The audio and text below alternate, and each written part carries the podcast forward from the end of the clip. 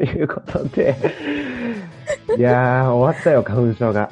終わりましたかね。あーもう5月でしょ。うん、そうでもうすマスね。ク外して、あの、美味しく空気吸える、僕は。そっ か。あの、本当に花粉症の人はこの時期大変だったんじゃないか大変な。だった。もう夜しか歩けないからね。そっかそっか。あの、ずっとこう自宅待機の期間が続いてたじゃないですか。うん。でもやっぱ体動かさなきゃなと思って、うん。ランニングとかさ、うんうんうん散歩とかしたいんだけどさ、うん。もう花粉症だからさ、10, 10度の、10度の花粉症だから外出れなくて、うん。夜8時、9時とかにあの夜な夜な走ったり歩いたりしてましたけど。そっかそはっい、か。ということで僕のねこの話どうでもいいわけなんですけれども、今日もパーソナリティを務めるのは、俳優スタッフのふみかと、みのりんです。よよろしくお願いします。す。はい、先週はですね、FEBC から中倉さんに来ていただいて、はいはいそのはラジオとの出会い、い。うえっん。と、ラジオで神様に出会うっていうそういう話を聞かせていただいたんですけれども、うん。えー今日もですね、長倉さんに来ていただいて、はい。はい。はい、よろしくお願いします。よろしくお願いします。そして、えっと、そこからね、あの、ラジオで働き始め、ラジオ局でね、うんはいうん働き始めていくっていうことにどういうストーリーがあったのかなっていうのをちょっと、そうですね。あのあ先に聞かせていただきたいの、なと思ったんですけどはい。も前回はちょっとこう、前半みたいな感じでお話しさせてもらっう、たそうんで。ですすね。前半戦みたいな感じでしたね。そうですね。で、いわば、こう、私なりの改心のことをお話ししたと思うんです。うん。で、まあそのまま順調にトントンとこう、教会生活、クリスチャン生活。送ったかっていうと、あの、結構そうじゃなくて、 うん。あの、イエス様とこう、まあこう、バチンとこう出会ったんですけど、うん。あの、それが高校2年生って言ったと思うんですけど、あの、まあ、高校生活が終わって、1年浪人して、大学行くこと決まったんですよ。うん。うんうんで、埼玉の田舎だったんですけど、うん。あの、まあ、親が国立か公立の大学だったら一人暮らししてもいいと言ってくれたんで、じゃあもう絶対どっかで一人暮らししたいと思って、うんあの、 いろいろそういうの探して、自分でも受かれるようなところ探して、まあ一浪して、あの、山口県の方のけあの大学に行ったんです。全然違うとこ。えー山口ですか。全然縁もゆかりもないとこです。に行って、へでえそなんで行ったかっていうと受験科目が少なかったからっていうだけなんです けど、すごい。俺でも受かると思って行ったんですよ。で、うんあの、さっきまあちょっと黒歴史って、あの、高校生の時の黒歴史って言いましたけど、あの、私あの、高校男子校に行ってたんですよ。へーそういった意味でも黒歴史だったんですけ ど。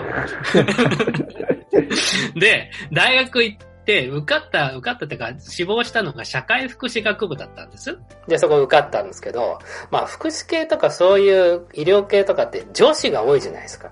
うん。女子が多いんですよ、割と。。うんで、うん大学受かって、元男子校の学生が、女子が多い学校に行くと、なんだよ、人生楽しいじゃんと思い出して、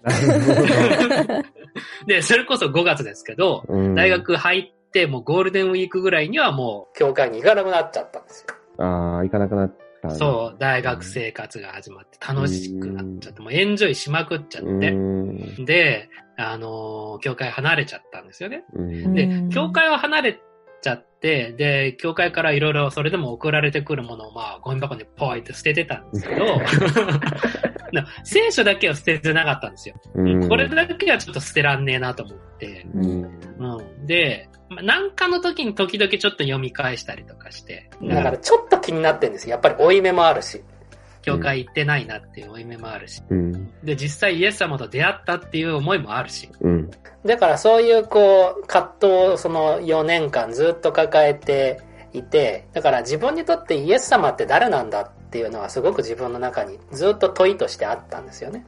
あれだけのこう、解放を僕に与えてくれたイエス様っていうのは、うん本当に意味のない存在なのかっていうのはずっと自分の中にあって、うん。嘘なのか本当なのかっていうのがずっとあって、うん。で、まあ4年間大学終わって、あの、大学院に行くことができたんです。で、それはうん、大学院はあの、東京都の方の都立大に受かったので、うん今度全然山口県が今度八王子に来るんですけど、戻ってくるというか。 戻ってくるんですよ。 急に戻ってくるんですけど、うん。八王子、まあその時も教会行ってなかったんですよ。うで、ん大学院が決まって、その時はもう本当に自分は、自分なりにあの一生懸命勉強してたと思う。たので、まあ、あの、それは、将来はそれこそ、まあ、研究者とかなりたいなと思ったぐらいだったんでうす。ん。で、行ったんですけど、行ったらいいものの、もうそこにいる人たちってもう本当に、なんていうのかな、すごい人たちばっかりなんですよ。うん。うん。本うん当にもう勉強のことしか考えてない人がうん。うん。うん。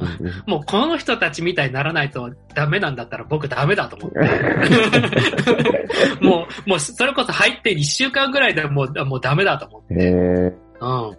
じゃあもうどうしたらいいんだろうと思ったんですよ、やっぱりその時。うん。で、その時にやっぱり自分の中にあった、もともとあった問いがもうもう一回こう湧き上がってきて、自分にとってイエス様って何なんだっていうのが、やっぱり思い返されてきて、よし、もうちゃんともう一回聖書読み直そうと思って、うん。で、読み返した時に、あの、ルカの福音書の、あの、22章の31と32かなうん。あの、ペトロがこう裏切る前に、あなたの信仰がなくならないようにあなたのために祈ります。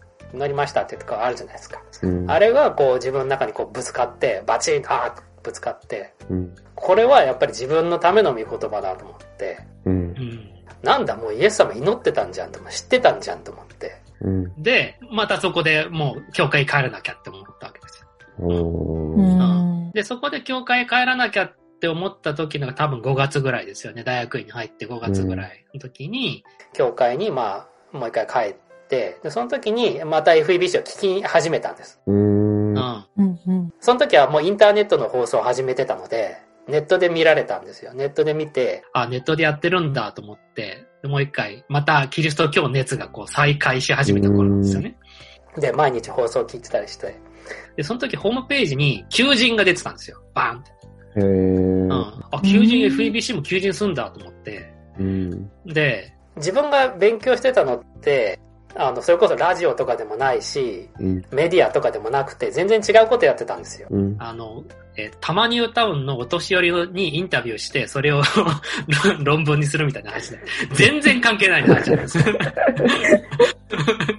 やってたんで、あの、ま、全然関係ないし、しかも自分リスナーだったから、なおのことをイメージできないんです自分がそこで働くなんて。うん。うん、まさかと思ったんですけど、逆に自分がそのリスナーの経験があるから、うん。なんかそれが役に立つかもしれないと思って、うん。あのー全然喋る経験とかもなかったし、何が役立つか分かんなかったんですけど、まあ、応募させてもらって、で、あの面接の時に自分のそういう、まあ、お証しとかもさせていただいてうん。は証しをする以前に、もう私 FEBC に昔から投書いっぱいしてたんであ、そうそなんのその文句とか ね、キリスト教なんてとかいっぱい書いてたし、そう自分のその最初の改心のこととかも書いてたし、うん。もう一回、こう、教会に繋がりましたってとこも書いてるいや全部知ってんですよ、だから。すご知いらんあこのあ、ずっと送ってきてた人ねって。こいつが、こいつが応募してきやがったみたいな感じだったから、言ったら。すごいうん。もう FEBC ラジオの方にはもう長倉さんのことだそう、全部知られてる。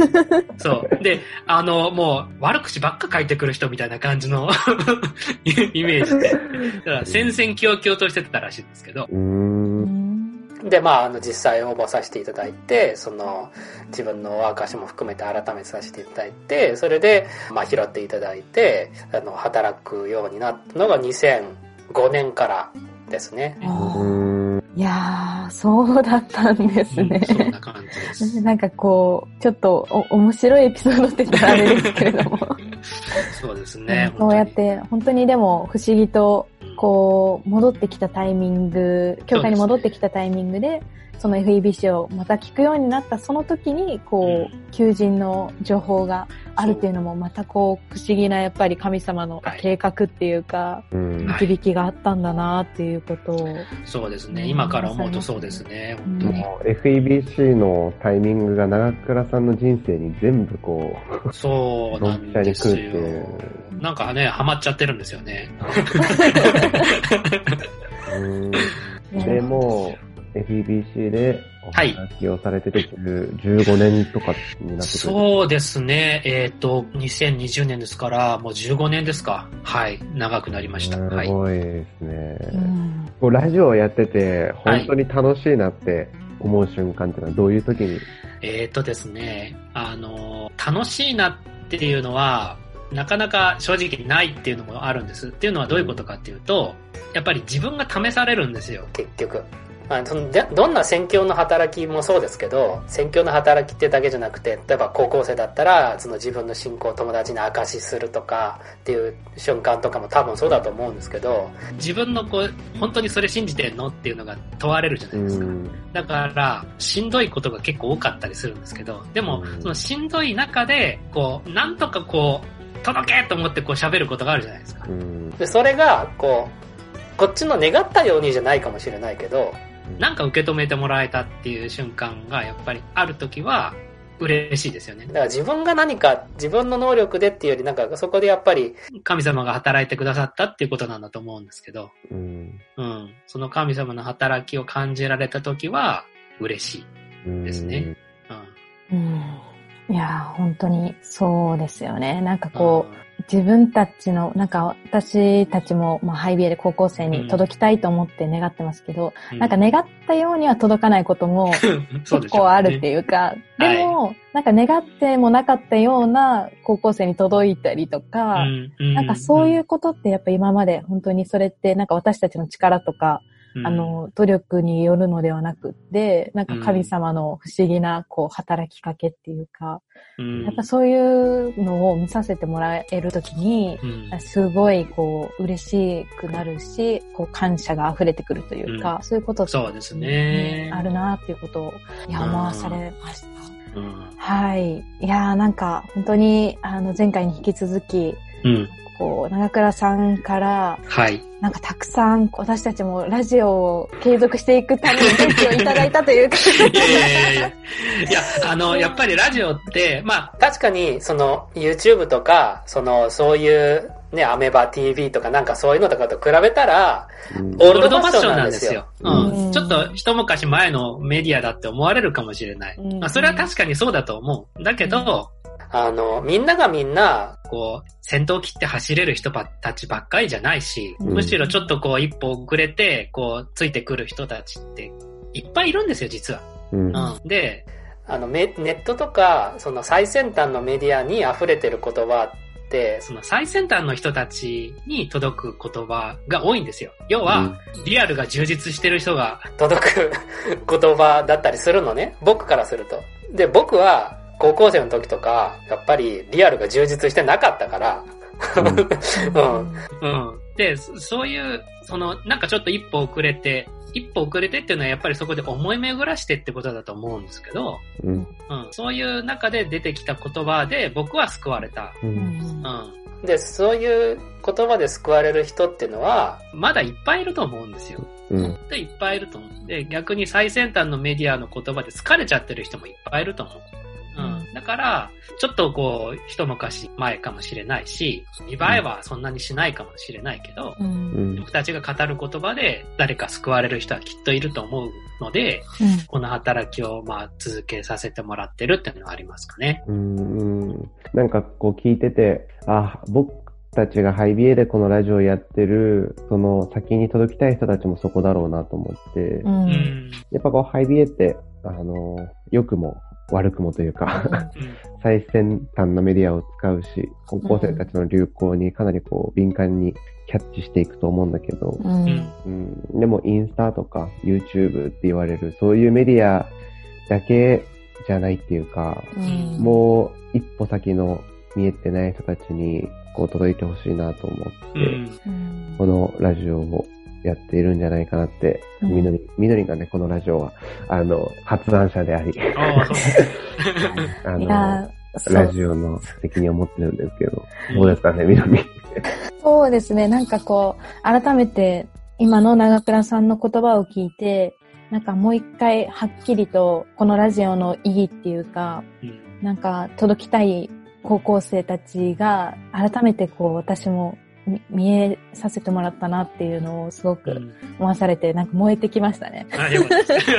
よかったです。 なんかこはう、い長あり倉がとうござさいまんから、はいこのラジオを聴いてる高校生たちに、はい。なんか励ましの言葉とか、それこそこう、戦闘を生きれない、うん。あまり家から出れない、うん。そういう高校生たちに、こう、ラジオを通して救われた長倉さんからかける言葉があるとするんだったら、どんなことがあそりますうですね。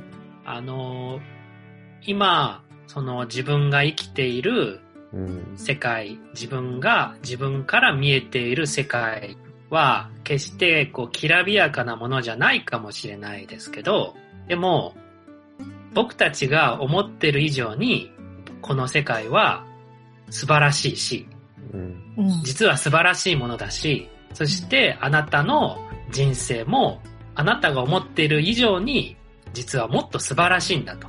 う。うんん。で、今あなたは輝けてないかもしれないけど、で、輝きたいと思ってなかなか輝けないかもしれないけど、でも、その時は必ず来る。うん。それいつかはわからない。僕たちはその時を知ることはできないけど、その時は必ず来るし、それを望んでるのは、神様があなたを、あなたが輝くのを誰よりも望んでると思っていて、うん。だから、泣いてもいいし、言ってみれば絶望してもいいと思う。うん。うん、です。うん。そうであったとしてもいいと思う。だけど、その思いを自分の中だけに溜め込むんじゃなくて、誰かに話してほしい。うん。うん。それは、あの、ハイビエのスタッフの人でもいいし、このヒバラジオにメールでもいいだろうし、何でもいいと思う。自分の中に溜め込むんじゃなくて、誰かにこう伝えてほしい。もしそれがどうしてもできないんだったら神様にそれこそ叫んでほしい。うんうん。その救われる時は必ず来るって僕は伝えたいですね。うん。なんか、こう自分が高校生の時に落ち込んだ夜にうん聞きたい言葉だったなって。そうですか。 本当にもうありがとうございます。とんでもないです。本当に今これを聞いているあの高校生たちの中でなんかこういろいろ思っていたりあのいろいろあると思うんですけど、うんそれをぜひあのヒバラジオのお便りとかで届けてくださってもいいし、そうなんでかすもうハイね。ビエにもうあのメッセージあのお送っていただけたらなってう。うんん。いうことも思わされました。はい。本当にありがとうございます。はい。えー、っと、なんかもうね、これだけで十分、すねまたお腹いっぱいな感じになっちゃっていますけれども、はい。もう一つのトピックを、えっと、長倉さんも交えて、ちょっと最後にえお話できたらと思いますけれども、まあ今、こう、本当に世界中がコロナウイルスの影響で、やっぱり家にステイホームということで、うん。不要不急の外出は控えましょうという、こううん流れのある中、人とのこう距離もできる中、まあ高校生たちも家で何をしたらいいかわかんないっていうような、はまあい。状況、そして勉強しなきゃなんだけれども、なかなかそれが難しいとか、うん。いろいろ悩んでいる高校生っていると思うんですよね。で、そういう高校生たちに対して何か、まあ伝えられることうん。こう、私たちが、こう、アドバイスって言ったらちょっとおこがましいですけれども、でも何か、こう、家に、家での過ごし方を、ちょっと、そうでうん、す励まね。せ、うん、な何かこう伝えられたらいいなっていうことを。そうですね。なんか多分、受験生とかが結構今不はい安なんじゃないかなと思ってて、そうですよねうん。受験生は、うん、本当不安だと思いますね。うん。どうなっちゃうだろうか。で、やっぱりこう、焦るじゃないですか。ううん、うんん。。で、まあ、この年になってもそうですけど、焦ってやることってろくなことないんですよ。 あの、あの、本当ろくなことがなくて、うん、うん。なんで、だから、まあ、すっごい単純なことですけどまず深呼吸しろと。ああ、うん本当そうです、ね。あの、ちょっとい、ちょっと休もうっていうのはまず一個あるかなと思うんですよね。うん、うん、でまあ、受験生だからっていうのはあるかもしれないけど、そうだなぁ僕が受験生だ僕の周りに受験生いたらどういう風に言えるかなぁもしかしたらですけど、なんかこう、小論文対策とか、なんか国語の現代文とかの対策とかで、なんかいろんな文章を読んだりすることってあるじゃないですか。うんみんな受験科目でね、そういう評論文とか絶対読むじゃないですか。うん。うん。だからそういう対策にももしかしたらなるかもしれないとは思うんですけど、うんやっぱり本読むって僕大事かなと思うんです。う。うんん、どんな本でもいいと思うんですよ。う。うんん。で、な、何が大事かっていうと、これは僕の先生から教えてもらったことなんですけど、人が一人で考えられることなんてたかが知れてるんだと。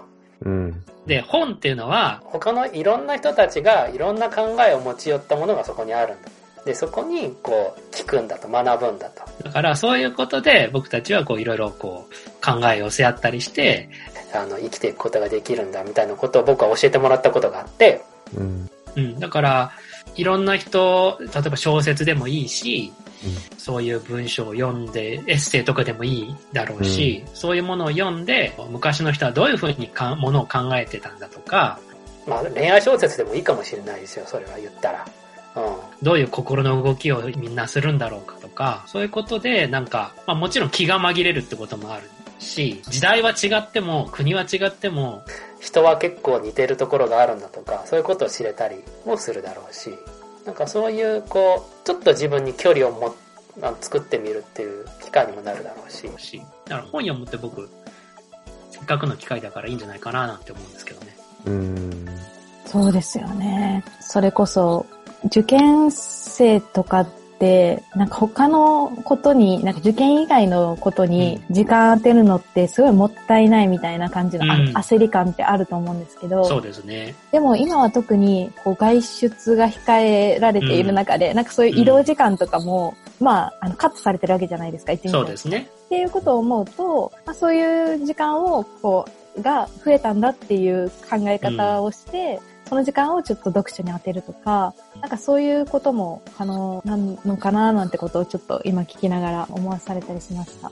そうですね。はい。ちなみになんか自分が最近と家でどうやってやるべきことをやっていこうっていうことをはい。考えている中で、まあ、お友達から手紙が届いて、本当に心を、はいあの温まる手紙だったんですけれども、 うん。なんかその中に、みのりんが英語を勉強していたなっていうことを聞いて、なんかそれを思い出して自分も英語の勉強頑張ってる的な内容が書かれてて、うわ、やっべえ、私最近英語の勉強サボってたと思 って、なんかもう急いで英語の勉強また始めたんですけど、はい、はでい。もなんはか、いそれをやってる自分を客観的に見たときに、あ、やっぱり私は、なんか他の誰かも頑張っているうんか。ら、私も頑張りたいなっていう気持ちになるんだなと思って、ななんか自分一人だとやっぱり、あのモチベーションが上がらないんですけれども、うん、うん。でも、特に家で過ごしてると、他の人との、まあ、距離もある中だけれども、何かこう、連絡を取り合ったりとかする友達と、今日は何時間勉強したよとか、うん今日 はなんか英語の勉強頑張ろうぜみたいな、うん今日の目標を達成しようぜみたいなことを言える仲間とう、ん、コミュニケーションを取り合って、うんこの在宅中も勉強に励むとかも一つうんすごく有効なのかななんてことを思わされたりしました。うん。なんか、ふみかくんもありますかねこう、お家での過ごし方。うーんまあね、本当に受験生は不安だろうし、まあ、みのりが言ってくれたみたいに、その、なんかね、他の勉強以外のことをやることに罪悪感すら感じるみたいなうん。のって、こう、どうしてもあるんだろうなって思うんだけど、でもなんかなかなか集中できない。うん。うん学校がいつ始まるかわかんないし、みんなで集まるわけじゃないから、他の人がもっと勉強してたらどうしようとか、う。うんうんんいろんなことがこう不安になって勉強できないこともあるんだろうなっていうのを思って、うんそうね、でも、あの、長倉さんとか、あの、みのりが言ってくれたみたいに、なんかこう、オンとオフのスイッチをね、しっかりと自分の中で、うん。こう、刻み始めることができるようになれば、勉強もすごい集中できるようになっていくだろうし、なんか、その他の不安っていうのも、こう、落ち着いていくのかなと思って、こう勉強と、うーん、例えば、なんか、ネットサーフィンしちゃうとか、うんっ。ていうのがこうならなるべく入り混じらないようになんか朝シャワーを浴びて夜お風呂に入るまでは自分は勉強するうん。とか、うんでお風呂入った後はもうあのネットサーフィンしたっていいしで、うんまあ願わくばねネットサーフィンはあんまりこう有益じゃないから 僕のイメージとしてうんうんうんあの本を読むとか映画を見るとかっていう時間に当てて自分を取り戻していくっていうかね。うん。うんで、次の日の朝またシャワー浴びたところから一日を始めていけばいいんじゃないかなっていうのを思いました。うん。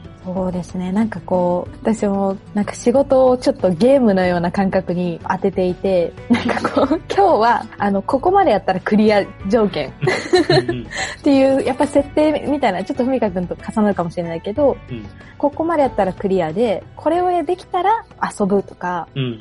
なんかそういう風な設定を決めるのも一つ手かなっていうのは思いましたうねん。。そうですね。で、やっぱりなんか寝る間を惜しんでこう勉強をやり続けても、勉強に当てた時間は長くても、うん結局その中身っていうのがう、んあまりこう集中力が続かなくって、だらだらうと頭の回らない中で勉強してるんだったら、やっぱりちょっとそれはもったいない気もするそうですで、ね。なんかやっぱり本当にオンオフとか、ね。まあそれが、あの、毎日毎日完璧にできるかって言われたら、やっぱり私たちそこの弱さを覚えるとは思うんですけれども、うんまあそこをこうやっぱり、できないよっていうことも、こう神様に叫びつつ、そうそうそう。